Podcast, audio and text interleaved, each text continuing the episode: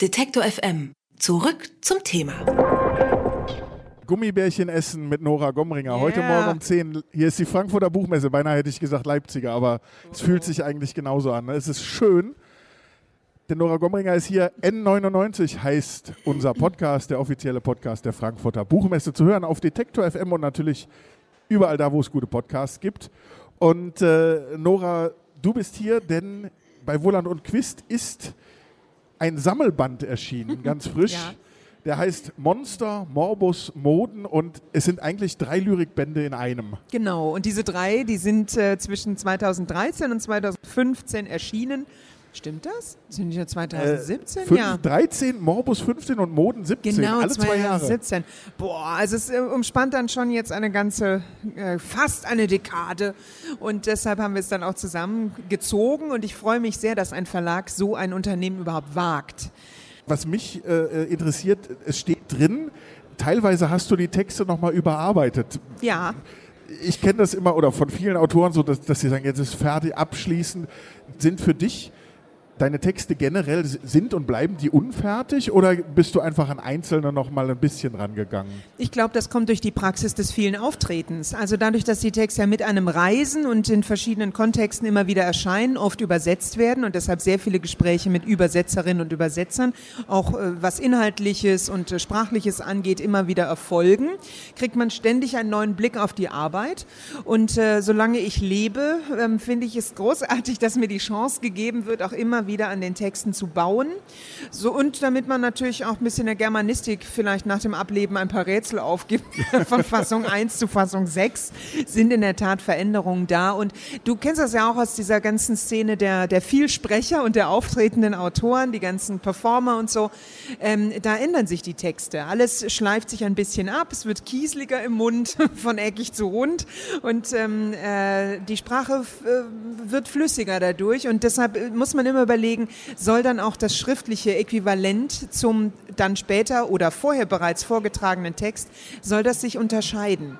Und dass wir diese beiden Arten der Publikationen haben, sprich also oder der Veröffentlichung des mündlichen Veröffentlichens durch Vorlesen, aber eben auch die schriftliche Publikationsform. Ähm, warum nicht das nutzen und zwei immer sehr unterschiedliche Textformen vorlegen von einer Textidee? Ich, ich arbeite da immer weiter drüber und dran und ähm, finde es gut, dass mir in dieser Publikationswelt äh, die Möglichkeit dazu gegeben wird. Ich komme gerade aus Vietnam, wo es ehrlich gesagt äh, Zensur hagelte. Also da sind äh, sieben Texte nicht äh, durch die Zensur gekommen. Das Goethe-Institut hat, äh, ich glaube, den mittleren Band veröffentlicht, ne? Morbus, genau, ne? genau. Ähm, ich will aber nochmal. Moment, Moden. Ich muss gerade nachdenken, Moden. Moden. Ähm, die, ähm, ja. drei davon sind äh, lizenziert. Nur Wir haben nur die äh, vietnamesische Fassung reingeschrieben, weil sie just in diesem Jahr Okay. erschienen ist. Ich wollte nochmal zurück, weil du gerade das gesagt hast, wie sich eben diese Texte verändern oder Mhm. wie du die Texte fortschreibst. Ich finde ja, korrigier mich, aber ein großer Teil deines Arbeitens, habe ich immer das Gefühl, und das finde ich sehr, sehr sympathisch und sehr nachvollziehbar, ist irgendwo auf eine Art und Weise kollaborativ. Also Mhm. du hast immer Sparringspartner aus der bildenden Kunst, aus der Musik. Ja. Äh, trägt einen das weiter? Äh, Absolut. Außerdem mache ich, was ich mache, ja schon seit 20, 22 Jahren.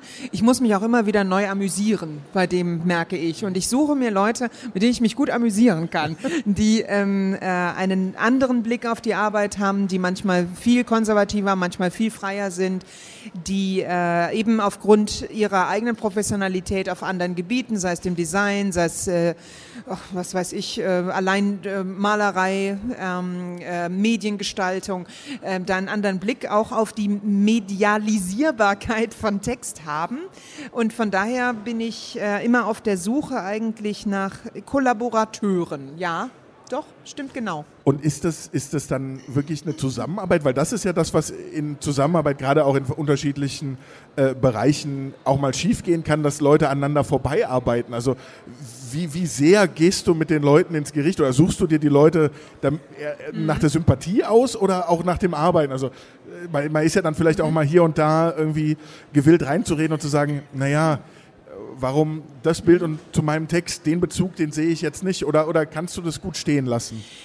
Also, wenn ich Leute suche, mit denen ich Filme produziere, ich mache mal so zwei Filme im Jahr, dann suche ich mir Leute, deren Werk ich selbst sehr schätze. So dass ich ähm, die sehr freilassen kann, damit die auch wirklich dann etwas machen, manchmal mit einem Text von mir, äh, wo etwas ganz Neues entsteht. Da bin ich dann ästhetisch nicht mit allem 100 pro, lasse es aber so stehen, weil ich denke, das ist die Auseinandersetzung dieses Künstlers mit dem Text. So be it. Und äh, es bereichert eigentlich mich, weil es eine neue Lesart gibt. Wenn ich jetzt das Gefühl hätte, boah, ey, das ist ja voll daneben und voll falsch verstanden, dann würde ich mich mal einschalten. Aber das hat dann auch mit dem Unterschied äh, zu tun, wie es zu Projekten kommt. Per se, glaube ich, wird man von mir sagen, dass ich angenehm zur Zusammenarbeit bin, aber ich bin auch ziemlich bossy und hätte dann immer bestimmte Sachen schon gern so und so, vor allem wenn es um die Bücher geht. Filme, das lasse ich wirklich ähm, sehr frei und bin immer eher voll des Lobes, aber bei Büchern, da geht es halt schon dann drum, weil ich ja mit diesem Buch dann in der Welt äh, das vorhalten soll und eben sagen und dann genau dahinter stehen muss, ähm, muss es ähm, in der Zusammenarbeit so ein bisschen mehr nach der Linie gehen, auch nach der Linie, die ich vorgebe, plus der Verlag.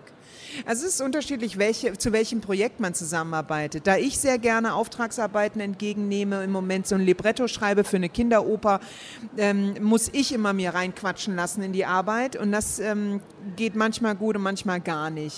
Ich bin da wirklich empfindlich. Das Im Moment habe ich die erste Manuskriptfassung zurückbekommen und dann heißt es so, das gefällt uns nicht, wir wollen andere Käfer. Ich so, was? Es ist eine Oper mit Käfern, wa? Ne? Was ist das, was dich, also ich würde es andersrum sagen, viele Autoren würden, glaube ich, sagen, Igitt, Auftragsarbeiten, geh mir weg. Ich kann mir, glaube ich, vorstellen, was dich an diesen Auftragsarbeiten reizt, aber ich will es natürlich von dir hören. Was ist, was ist das Gute an Auftragsarbeit, abgesehen jetzt mal äh, von, von dem schnöden Mammon, den man äh, Ja, der auch, sehr wichtig ist. Also unentscheidend ist im Absolut. Im ich mache auch nur Sachen, die gut bezahlt sind. Also und die mich oder die mich so megamäßig interessieren, ja. dass ich äh, dann schon auch das Gefühl habe, okay, hm. aber eigentlich nimmt es viel Zeit, viel Energie und man hat eben andere Leute, die mit reinreden. Und das muss man sich gut bezahlen lassen oder darüber nachdenken, ob man das aushält. Ne? So, und von daher, warum mache ich das? Ich mache das, um mich immer wieder auf andere Gedanken bringen zu können, weil ich gar nicht so eine große ähm, äh, Herstellungsmaschine bin und habe. Ich glaube, das haben äh, Leute, die Prosa-Autoren sind, äh, stärker oder müssen es auch. Sie müssen irgendwas anzapfen, was immer in ihnen am Laufen gehalten wird, um erzählerisch da präsent zu sein. Die Lyriker, ich empfinde mich da wie so ein äh, Interessenhüpfer. Also das finde ich jetzt gut, das finde ich gut, dann gucke ich hier mal rein, da mal rein. Das finde ich als große Freiheit. Und auch dieses nicht wirklich immer, wirklich tagelang sitzen müssen an einer Sache. Ähm, wer erzählt, muss gründlich erzählen und gründliches Erzählen fordert am Tag vom Autor einfach eine, eine unglaubliche Einbringung von Stunden so dass er auch ein Backup-System haben muss, das ihn halt ernährt und ihm mal die Haare schneidet und irgendwie so habe ich das Gefühl. Ja.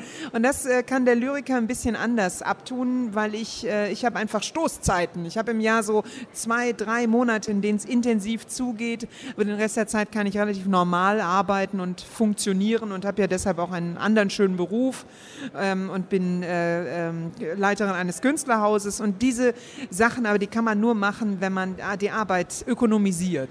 Aber ist das so, die Villa Concordia, dieses Künstlerhaus, was du angesprochen hast in Bamberg, äh, wenn, wenn, man so auf der Seite guckt und sagt, wen du einlädst, also es ist auch, glaube ich, also man hat einen Job, der sicherlich sehr fordernd ist, der auch viele Rahmenbedingungen mit sich bringt. Aber auch gleichzeitig habe ich da wieder das Gefühl, du kannst dir da tolle Leute suchen oder entdeckst Leute und, und auch da gibt es wieder dann einen Bezug zu deiner Arbeit ab und zu, oder? Ja, das gibt es, ähm, aber ich muss wirklich sagen, ich lade nicht ein, es lädt der Freistaat Bayern ein und ich bin eine Art Hausdame, eine Vornehme und ähm, das mache ich gerne. Es ist viel leichter und viel schöner als Gastgeber für Gäste verantwortlich zu sein, die man nicht persönlich eingeladen hat. Ähm, dadurch kann man viel gerechter sein in der Behandlung der Gäste. Die sind ja alle ein Jahr bei uns, sechs Monate oder ein Jahr. Und diese, allein dieser lange Aufenthalt äh, an einem Ort kann ja Künstlerinnen und Künstler ähm, total verrückt machen. Und deshalb, ich bin dann also mit meinem Team die ausgleichende Kraft, die ähm, ja, willkommen heißt und eben auch Möglichkeiten der Zusammenarbeit rund um die Leute herum eröffnet am Ort ähm, aber dann auch in Ruhe lassen kann. Also das ist für mich schon spannend. Ich habe da einige meiner Kollaborateure der Vergangenheit kennengelernt, so. Aber es wäre ganz furchtbar, wenn ein Gedanke entstünde, dass ich da quasi irgendwie profitierte davon, dass eben die Bude voller Künstler ist und ich greife mir da die Besten ab oder so. So ist es nicht. Es hat wirklich damit zu tun, dass die Künstler, die alle hochprofessionell arbeiten, sich dann über überlegen, finde ich die Gomringer überhaupt interessant? Kann ich mir das vorstellen? Was hat die denn sonst so gemacht und so? Und dann ergibt sich etwas. Aber ähm, ich völlig ohne Erwartung, weil dann habe ich lieber nicht so viele Aufgaben. Und du bist ja auch, also sozusagen, Bamberg ist sowas wie, wie, wie, wie, ein, wie ein Kern, wie ein, eine Heimat, kann man das so sagen, aber es trägt ja. dich ja auch immer wieder raus. Ne? Also du bist ja gerade, wenn man dir auf Facebook folgt, Oh Berlin, äh, also sozusagen das Reisen oder dieses woanders hin müssen? Oder für, für mich, ich sage auch immer, Leipzig ist ein guter Ort zum Leben, aber man ja. muss eben zwischendurch auch immer mal raus, sonst. Äh ja, wir sind ja beide wahrscheinlich total glücklich, dass da eine ICE-Strecke dran liegt. Ja. Ne? So. Das ist ja die ICE-Strecke, die durch Bamberg fährt. Von daher ist das alles gut. Ähm, Bamberg ist äh, ein schöner Ort und vor allem für Künstlerinnen und Künstler, die das so nicht kennen, oft total erstaunlich, weil egal was du da machst, hat immer Effekt. Ne, wenn ich da so rumlaufe, ne, da gibt es sofort äh, die ersten Scheiterhaufen, die aufgebaut sind. Nee, Quatsch. Aber es ist, es ist so eine, es, äh, wenn dein Künstler eine Aktion macht, wird sie gesehen wird kommentiert, wird besprochen. Und ähm, das haben ja viele Künstler, die sich äh, eben ihr Werk kennen in Berlin, wo sie da so nur in einer Community wahrgenommen werden, da rezipiert werden. Da geht es oft unter. Und ähm, für viele ist das eine ganz äh, neue und auch komische Erfahrung. Ähm, manche verlieben sich dermaßen in Stadt, Land und Luft und Leute, dass sie dann bleiben. Das gibt es auch. Ähm, ich habe ja generell Gäste, die ein bisschen älter auch sind schon. Also zum Teil zwischen 55 und 85, weil das Stipendium, mit dem man ausgezeichnet wird, ist ein Preis, vergeben für Lebenswerk durch das Kultusministerium oder ne, das Kunstministerium. Äh, das kommt immer so ein bisschen drauf an, wer gerade Wer gerade ist, das ändert sich. Genau, wer das so zusammenhält gerade war. Ja, und von daher ist das für mich äh, äh, und auch mit meinen Mitarbeitern, wir wissen, dass wir eine ganz privilegierte, schöne Aufgabe haben die wir aber auch alle ernst nehmen. Also von daher. Nochmal zurück zu dir und deinem Schreiben und deinem Buch beziehungsweise dem, dem Sprechen. Also ja. es ist eine CD dabei und ich glaube, also Putzig, ne? CDs no, no, hört ja kein Mensch mehr. Was ist das überhaupt? Muss man, ne? Ja. Eine Kassette wäre eigentlich geil. Kassette ne? wäre super geil, aber ja, ist ich wahrscheinlich ja. teuer und so. Mhm. Aber wie ist das für dich? Du hast eben schon gesagt, du merkst beim Sprechen im Prinzip diese Weiterverfertigung der Texte, diesen, diesen Begriff Sprechakte auch. Äh, beim selber Schreiben, ist es immer ein, ein lautes Lesen, ein, ein sich selber vorlesen? Ähm? Ja, vor allem ist es ein ähm, Reprotokollieren des Gehörten. Also ich habe oft das Gefühl, ähm, das, so, das habe ich doch mal gehört, diese Zeile, die so schön schwingt in mir oder so. Oder das, also so sprechen natürlich Lyriker, diese Zeile, die mir schwingt, bla bla. Aber es ist so ein bisschen schon so, dass man, zum Beispiel gestern Abend eine sehr schöne Veranstaltung, Versopolis, ähm, Alex Steger ähm, holt vier Dichter zusammen und vier verschiedene Sprachen klingen auf der Bühne und man hört und kann gut zuhören, weil keiner das Publikum Geisel hält. Es dauert alles nur 15 Minuten von jedem Einzelnen, ist richtig angenehm. Und dann merke ich schon, oh, ist das schön, dass ich Lyrikerin bin, weil das ist, ähm, ist eine feine Kunst und es geht um einzelne Zeilen und auf einmal ist ein Wort wichtig und warum hat das so gewählt und wieso steht das noch auf der Zeile? Diese Feinheiten und dieses, äh, dieses, da merke ich, das sind Kolleginnen und Ko Kollegen, die vom Hören kommen. Und ich glaube, ganz viel von der Lyrik kommt wirklich vom Hören und wird überprüft durch Sprechen.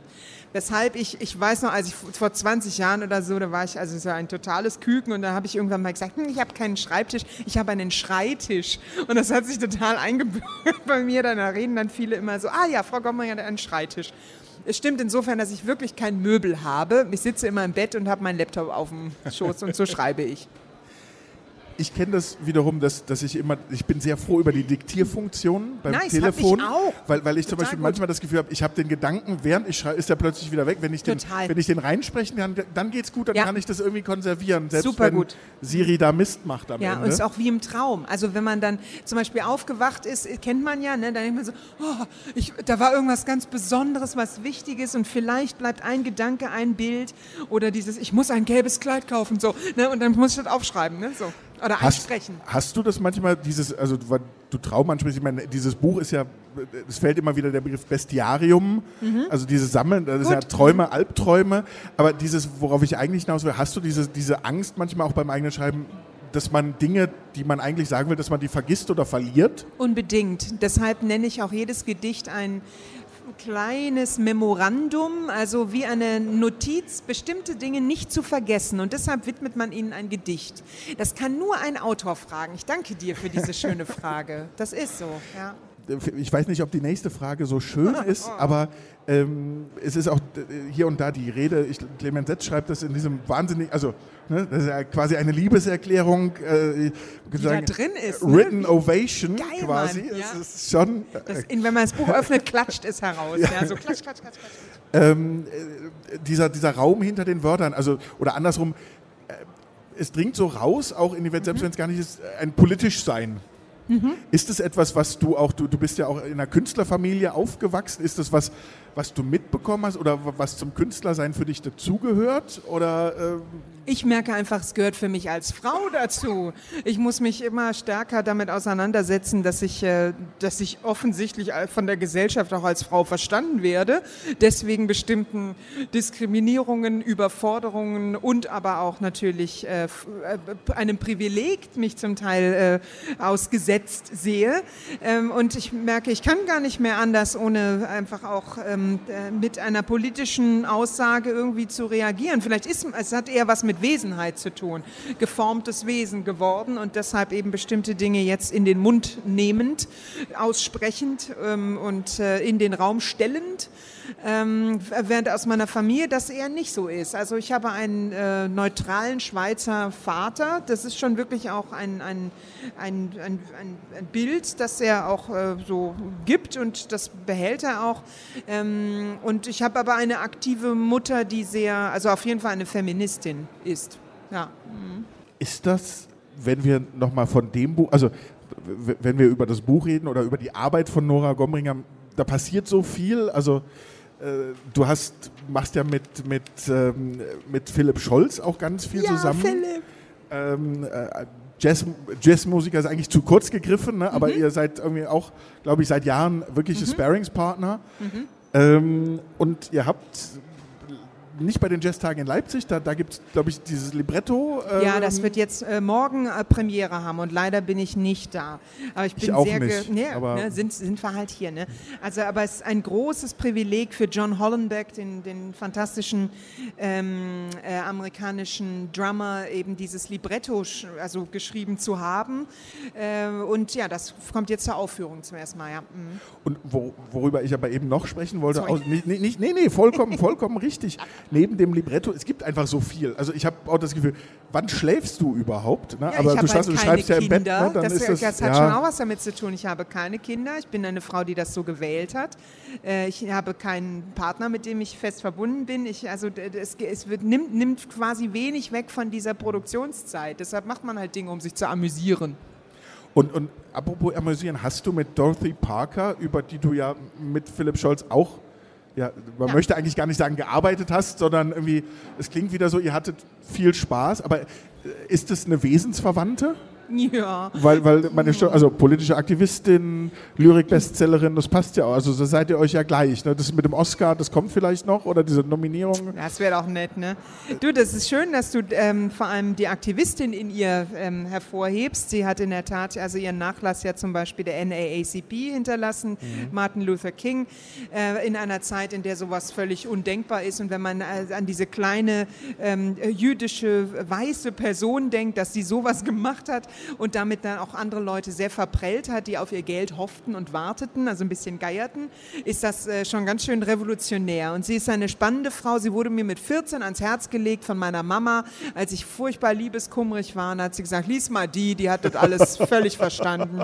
Und es ist natürlich große äh, Desillusionierung. Ich bin also aufgewachsen als jemand, der die ganzen Liebesdinge mit viel Abstand und eher dem Hang zur Ironie ansieht, aber ähm, sich zum Glück auch in seinem Leben schon schon verlieben konnte und es ernst und echt meinte. Es gibt diese Zeile, oh, es ist so leicht, nett zu Menschen zu sein, bevor man sie liebt. Ist sie nicht großartig? Dorothy Parker, wie sie leibt und lebt, ja. Äh, es hätte auch eine Nora Gomringer sagen können, oder? Das ist das größte Kompliment. ist es. Herzlichen Dank. Mhm. Das, hat mal, das, hat mal, jemand total nett gesagt, die Gomringer, die ist doch eigentlich so eine Mischung aus Mascha Kaleko und Woody Allen. Und genau das ist aber Dorothy Parker. Und das ist natürlich geil. Also das ist total geil. Ja, dann haben wir sozusagen neben der Written Ovation von Clemens Setz jetzt zumindest ja, äh, die, die, die Podcast Ovation hier an dieser Stelle. Ähm, Nora Gomringer, ich sage vielen, vielen Dank für das Gespräch. Ich bedanke mich herzlich bei dir. Das letzte Mal, dass wir zusammen auf einer Bühne waren, war keine Bühne, wir saßen hinten im Auto. In einem Taxi, ne? Im Taxi. Es war, es Aber war, die Kameras waren auch dabei. Wir waren beide vorher bei der gleichen Friseuse, das muss man das sagen. stimmt. Friseurin. Bei der bei wunderbaren Amanda. Wir grüßen Amanda an dieser Amanda, Stelle. ja. Ich habe vorher vor der Messe, ich habe ihr geschrieben, du, ich habe vergessen, es ist Buchmesse, ich brauche noch, nee, Kein Termin mehr. gar ne? nichts mehr Das frei. ist immer auch immer mein Problem, weshalb ich so aussehe. Sie hatte ein, du siehst wunderbar aus, Das ist total brillant. nett, aber ich habe äh, drei Tage eine Mütze und dann musste ich aufsehen, damit sie glatt sind, ne? weil ich sonst stehen ja Ich, so. ich hatte einen Termin, hätte ich gekriegt am Samstag vor der Buchmesse, aber da waren wir mit Detektor FM auf Betriebsausflug im Dinosaurierpark Kleinwelka in der Oberlausitz. Kenne ich. Und da steht ein herrlicher Dinosaurier direkt davor. Da gibt es ein Foto von Herrn Scholz und mir, wie wir so unter seinen Ärmchen stehen. Oh. Ja, Kleinwelker, da gibt es doch daneben die Schwesternhäuser. Ja. Großartig. Und dieses Labyrinth, Mike. diesen Irrgarten. Ja, von Mieke gemacht. Der Ja. nennt sich ja Mieke eher statt Mike. Ne? Toller Typ. Die heißen ja? da alle so. Ach echt? Mieke. So ist das. Monster, Morbus Moden, Nora Gomringer, Wohlan und Quist. Es lohnt sich. Siehst, du, wir haben über die Illustrationen gesprochen, aber ich habe gar nicht gesagt, von we- wem sie sind. Das machen wir auch noch. Reimer Limmer. Und äh, nochmal vielen, vielen Dank und ähm, Sehr gern. wir warten nicht wieder ein Jahr. Super. Bis zum okay. nächsten Gespräch. Ciao, mein Lieber. Tschüss. Danke. Alle Beiträge, Reportagen und Interviews können Sie jederzeit nachhören im Netz auf detektor.fm.